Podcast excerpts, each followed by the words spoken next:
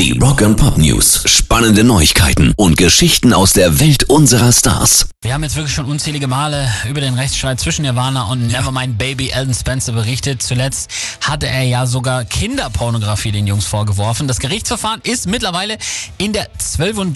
Berufung, Ja, hat man das Gefühl. mindestens. Aktuell versuchen die Nirvana-Anwälte die Klage mit der Begründung der Verjährung auch abzuwehren. Aber für die noch lebenden Bandmitglieder rund um Dave Grohl steht jetzt fest, diese Sache muss aufhören. Das bringt niemandem was. Und wer weiß, vielleicht werden sie sich jetzt tatsächlich nur deshalb mit Spencer Elton sogar außergerichtlich einigen.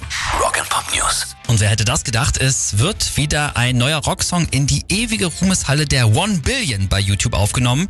Da sind alle Musikvideos drin, die schon mehr als eine Milliarde Mal angeschaut wurden. Da ist zum Beispiel Bohemian Rhapsody drin von Queen oder auch Smells Like, Smells like Teen Spirit von Nirvana. Also eben die ganz großen und seit gestern auch Evanescence.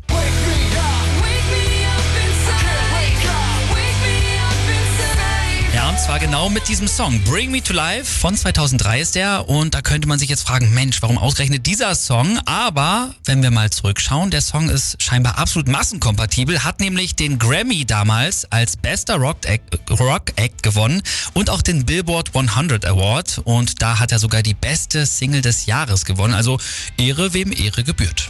Rock and Pop News. 2020 ist F8, das achte Album von Five Finger Death Punch, rausgekommen. War wahnsinnig erfolgreich und bald schon wollen Ivan Moody und Co. nachlegen. Jetzt haben sie auf ihrem Instagram-Kanal einen neuen Musikschnipsel gepostet. Zuerst sieht man eine Münze mit dem Five Finger Death Punch Logo und dann kommt der Song. Ist wirklich aber auch nur ganz kurz.